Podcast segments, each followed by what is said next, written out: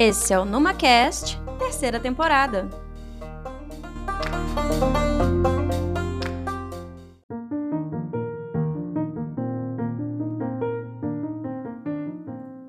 Olá pessoal, chegou a quarta-feira, dia de episódio novo. E como tema do episódio, temos o racismo ambiental. Vocês já ouviram falar deste termo? Será que o ambiente, em alguma perspectiva, seja ela natural ou orientada pelo homem, acaba selecionando raças, pessoas, etnias ou até mesmo grupos sociais? Para este profundo bate-papo, convidamos Diego Pereira, procurador federal, doutorando em Direito Constitucional pela Universidade de Brasília e pesquisador visitante na Universidade de Salamanca, na Espanha. Ouvidos atentos, a conversa de hoje está imperdível.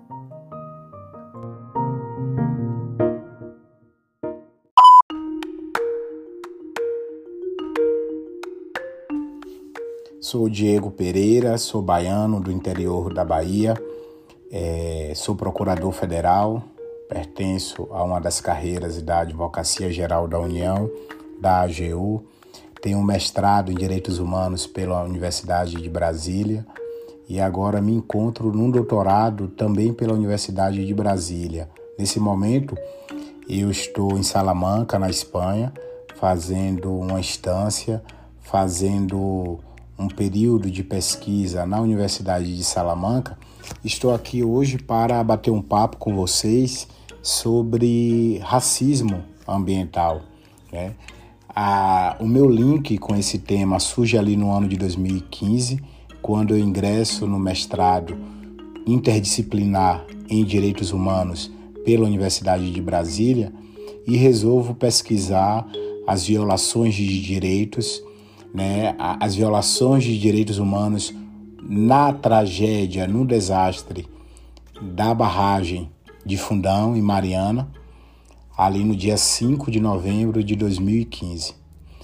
É, entro no mestrado, né, pesquisando quais violações de direitos humanos foram constatadas ali em Mariana, Minas Gerais, e faço isso por meio de uma pesquisa empírica. Vou a campo diversas vezes, me comunicar, fotografar, olhar, observar, entrevistar as vítimas daquela tragédia, os familiares de, das vítimas. E então, à primeira vista, o que me vem é que aquelas vítimas têm uma cor, né? Assim como trazendo o, a temática para o ano de 2022, a gente percebe que os desastres, os recentes desastres de Pernambuco, em Petrópolis, em São Paulo, em Minas Gerais, todos eles, sem exceção, têm uma característica em comum, que é a, a cor né, da, das pessoas, a origem, o gênero, né, a condição social, o lugar social das pessoas enquanto vítimas de desastres ambientais. Claro, é, quando a gente fala em Mariana e Brumadinho, a gente está falando de desastre de origem antrópica, mas está dentro do conceito de desastre, seja ele natural, né? É, a partir de uma ação da natureza que teve uma intensificação a partir de uma conduta humana, ou seja, ele é essencialmente de responsabilidade humana, como nos casos de Brumadinho e Mariana, a gente vai perceber que as vítimas né, é, possuem uma característica em comum. Essa característica, a partir de um, um recorte racial, a gente vai denominar de racismo ambiental. Né? Advém né, é, é, essa marca da raça que não se refere apenas à cor da pele, porque a gente vai incluir quilombolas, indígenas, ribeirinho, ribeirinhos dentro desse conceito de raça, a gente vai dizer que raça aqui é relevante para a gente traçar as características desse, é, desse evento. Então, racismo ambiental, segundo Jamil Shed, né, é, é um jornalista especialista em direitos humanos, ele disse recentemente que racismo ambiental é o próprio reconhecimento da dimensão racial da crise climática. né, trazendo para o contexto atual, que estamos falando tanto em crise climática, né, o, o, racismo ambiental é o reconhecimento né, dessa dimensão, é, dimensão racial dentro da crise climática. Então, quando a gente pensa em Petrópolis e nos últimos tristes eventos de Pernambuco, a gente vai pensar em crise climática e a gente vai pensar na dimensão racial das vítimas. Para a ONU, racismo ambiental é uma manifestação contemporânea mensurável do racismo, do racismo que a gente já reconhece como discriminação racial, xenofobia, afrofobia, intolerância relacionada a tudo isso. Né? Então, vai ser a segregação da população de ascendência africana, principalmente, que vai expor de forma desproporcional os riscos ambientais a uma camada da população. A isso a gente denomina, denomina de racismo ambiental. É, é, é o próprio reconhecimento, na verdade, de que há uma proteção insuficiente de um direito a um ambiente seguro, a um ambiente limpo, a um ambiente saudável e a um ambiente sustentável. Há um desequilíbrio de forças entre quem provoca o dano ambiental e de quem sofre as consequências desse dano ambiental. Então, racismo ambiental, em resumo, é, corresponde a injustiças sociais e ambientais que recaem de forma implacável sobre alguns grupos, grupos étnicos vulnerabilizados e sobre outras comunidades discriminadas pela origem, pela cor. Eu sempre trago o exemplo atual de Lucimar, mãe solteira, é, moradora de Paraty, né, no Rio de Janeiro, que sofreu as consequências de um deslizamento e foi morta junto com seus sete filhos. Isso caracteriza muito bem o que é o racismo ambiental dentro dessa perspectiva que estamos falando hoje em dia em mudança climática, em desastres.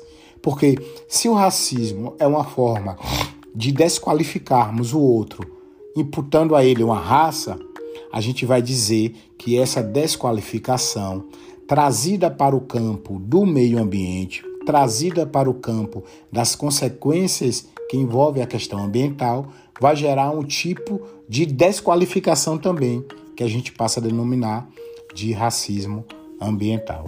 Então, Diego, racismo ambiental, justiça ambiental e justiça climática se confundem? Não. Né? Justiça ambiental surge ali na Carolina do Norte, com estudo de professores negros que vão perceber que um, 3 quartos, né, 75% dos aterros é, de resíduo né, é, tóxicos ali no final da década de 70 e início de 80, nos Estados Unidos, tinha uma destinação específica, que era aterros localizados em bairros de maioria negra, de afro-americanos, ali nos Estados Unidos. Então, a partir daí, eles vão fazer uma relação entre raça, né, questões sociais, lugar social e consequências ambientais. Então, nasce a justiça ambiental a partir ali dos estudos, principalmente do professor Robert Buller e, e Benjamin Chaves. A partir dos estudos desses dois é, professores negros, é, a gente passa a denominar de justiça ambiental essa preocupação em associar as consequências ambientais com o fator raça. Então, é, racismo ambiental surge nesse contexto, surge como a filha da justiça ambiental, em se perceber, quando se percebe que há uma ligação direta entre raça e as consequências daninhas do, da questão ambiental. É, então, racismo ambiental, estrategicamente falando, se escolhe esse termo como um termo que diverge, inclusive, da ideia de justiça ambiental, porque assume um caráter mais relevante no fator raça, né? Enquanto justiça ambiental está ligada a diversos outros fatores sociais, o termo racismo ambiental vai impactar direto no fator raça. No Brasil, né, há diversos artigos, há diversos cientistas que falam isso, que se prefere, se preferiu, né, talvez até no passado e não hoje em dia, o termo justiça ambiental como uma estratégia, né, em escolher o termo é, escolhe-se o termo justiça ambiental como uma estratégia para não dividir o movimento negro, né? E isso não causar um impacto negativo, até mesmo para não associar uma ideia de importação do nome dos Estados Unidos, porque o termo racismo ambiental nasce nos Estados Unidos, mas no Brasil ele é recepcionado com a ideia de justiça é, ambiental. Então, em algum momento, isso, os termos são confundidos, mas hoje em dia o estudo do racismo ambiental tem ganhado diversos adeptos para demarcar que o fator raça interfere sim dentro desse, dessa análise das consequências ambientais. José de Souza Martins vai falar muito de um termo que eu utilizo, é, inclusive para falar de, de Mariana, do rompimento da barragem de Fundão, que é da chegada do estranho. Esse estranho que corresponde ao empreendedorismo, ao empreendedor, a projeto desenvolvimentista que espelhe do, de seu território, né? Aí eu já estou usando a palavra de José de Souza Martins, é, é, esse desenvolvimentismo que espelhe é, de seus territórios e desorganizam culturas e criam um cotidiano de degradação. Esse cotidiano de degradação, associado ao, ao fator raça, é um exemplo típico do racismo ambiental. É o que aconteceu em Mariana, por exemplo. A, ali é, se trata de uma comunidade do século XVIII, uma comunidade que já existia antes mesmo da existência da Vale. A Vale, quando chega é, em Bento Rodrigues, já encontra essa população. Né? E o, essa chegada do estranho vai trazer um dano para essa população. Então a gente começa a analisar as violações de direitos humanos, as violações de direitos a partir de um fator ambiental ali em Mariana, a partir do critério raça.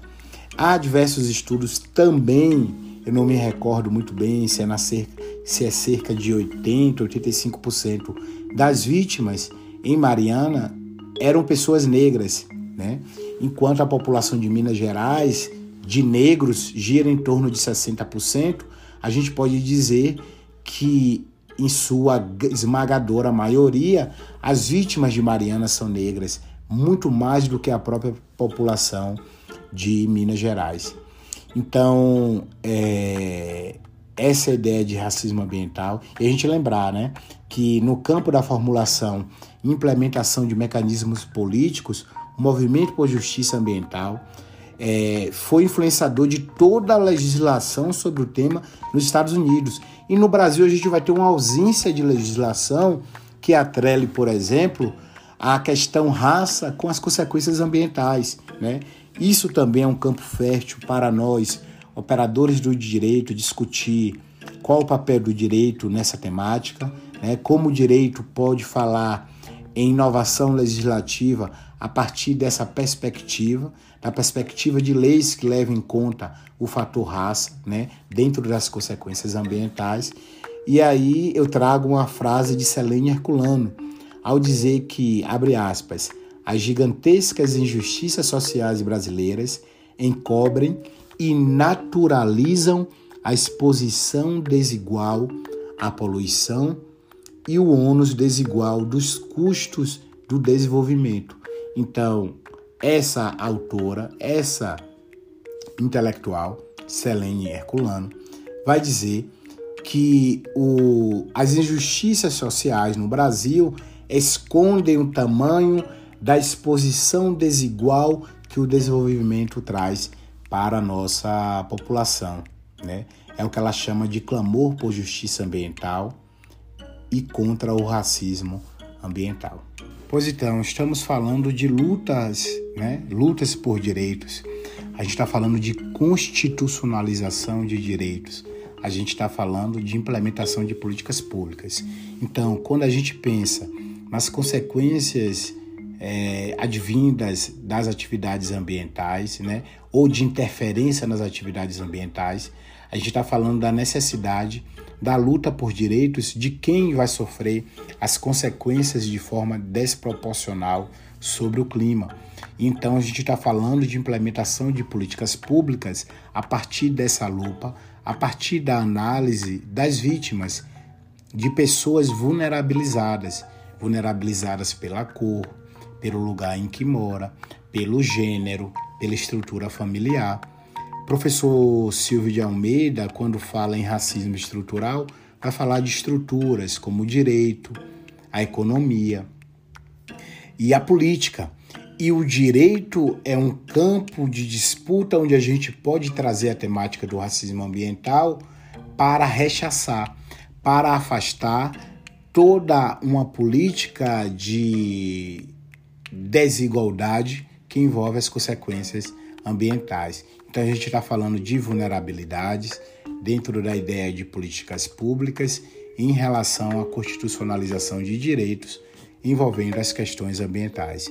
É, o reconhecimento pelo Estado de um direito subjetivo de viver dignamente vai fazer com que, no campo do direito, no campo das políticas públicas, é, a gente possa falar em igualdade, uma igualdade que está prevista ali formalmente na Constituição, mas que é um campo de disputa, um campo de luta diária, seja por parte dos movimentos sociais, seja por parte da academia, seja por parte de intelectuais, seja por parte de políticos. Né? Quando o artigo 225 da Constituição fala que todos têm o direito ao meio ambiente, o artigo 225 da Constituição não fez distinção de pessoas. E aí a gente faz uma leitura a partir do próprio artigo 5 que diz que todos são iguais perante a lei, sem distinção de raça, cor, origem ou sexo. Então, o meio ambiente como direito de todos, um meio ambiente ecologicamente equilibrado, não é qualquer meio ambiente, diga-se de passagem, é o meio ambiente que é ecológico e que é equilibrado. Ele é de todos, sem distinção. Então a gente vai fazer uma leitura do artigo 225, que prevê o, o direito de terceira geração como um direito coletivo, assim como é a saúde, assim como é a moradia, assim como é o transporte, assim como é a cultura. A, a ideia, né, de, de, inclusive a ideia de humanidade, a gente só vai falar em ser enquanto ser se ele tem um local de existência, um ambiente, e daí está o sentido ontológico da nossa existência. Eu não posso falar em garantias de direitos da pessoa humana sem garantir um meio ambiente que seja digno também. Então eu também justifico a política do, de combate ao racismo ambiental a partir dessa ideia né, de direito ao meio ambiente ecologicamente equilibrado como um bem de todos e a partir dessa ideia de uma Constituição que prevê a, o fim, né, o objetivo de uma sociedade que seja é, justa, igualitária, sem qualquer distinção e que seja menos desigual, né?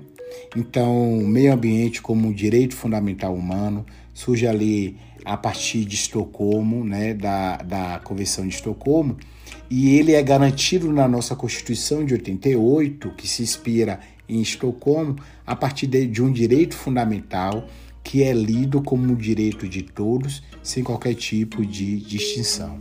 Eu agradeço a professora Ana pela oportunidade em oportunizar um debate que está na ordem do dia, um debate tão necessário para a sociedade brasileira, um debate que faz parte da arena democrática, porque estamos falando aqui em um Estado democrático de direito que garante uma sociedade, uma república que é igual, né, ao menos no aspecto formal, que ela seja igual, mas que a gente precisa da luta cotidiana da academia e fora da academia para tornar materialmente essa igualdade um direito de todos. Então eu faço esse agradecimento dizer que é necessária essa análise da questão ambiental. Atualmente temos sofrido aí as consequências de, da mudança climática. Devemos perceber que as consequências da mudança climática ela não é proporcional, ela não é igual para toda a população do Brasil e no mundo, né? A África contribui apenas com 4% da emissão de gás carbônico no, no planeta, mas é o continente que mais sofre as consequências ambientais. Então, a partir daí, a gente vai pensar em racismo ambiental, a gente vai pensar em racismo ambiental também dentro do Brasil, porque as vítimas têm sempre a mesma cor, porque a maioria das vítimas são mulheres, chefes de família, porque envolve pessoas sem instrução educacional, sem instrução escolar, porque a maioria dos eventos ocorrem em região de ribeirinhos, em é, morros e favelas. Então, são questionamentos que a gente deve fazer a partir da análise racial, que inclui aqui, quando eu falo raça, outros fatores que não somente a cor da pele, né, como raça no sentido de, um, de minorias que sofrem o impacto desses, dessas consequências ambientais, como quilombolas, ribeirinhos, é, quebradeiras de coco, pescadores, moradores do norte.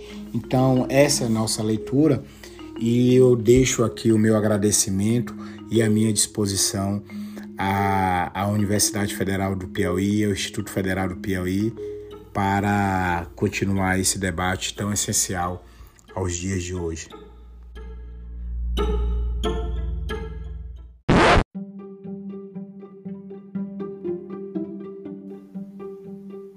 Gratidão ao nosso convidado Diego Pereira por salientar a importância do direito de todos a um ambiente equilibrado. E mais uma vez, ressaltamos o cumprimento do artigo 225 da Constituição Federal, que garante esse direito. É difícil admitir que esse racismo existe e que muitos nem percebem, e que quando isso acontece, muitos têm sua dignidade e qualidade de vida afetados. A reflexão é importantíssima para que possamos nos conscientizar e elaborar estratégias para que no futuro, que esperamos que seja bem próximo, esse quadro mude. Finalizamos aqui mais um episódio comemorando o mês do meio ambiente. Aguardo vocês na semana que vem, pessoal. Cuidem-se e fiquem bem. Um ótimo final de semana. Um cheiro!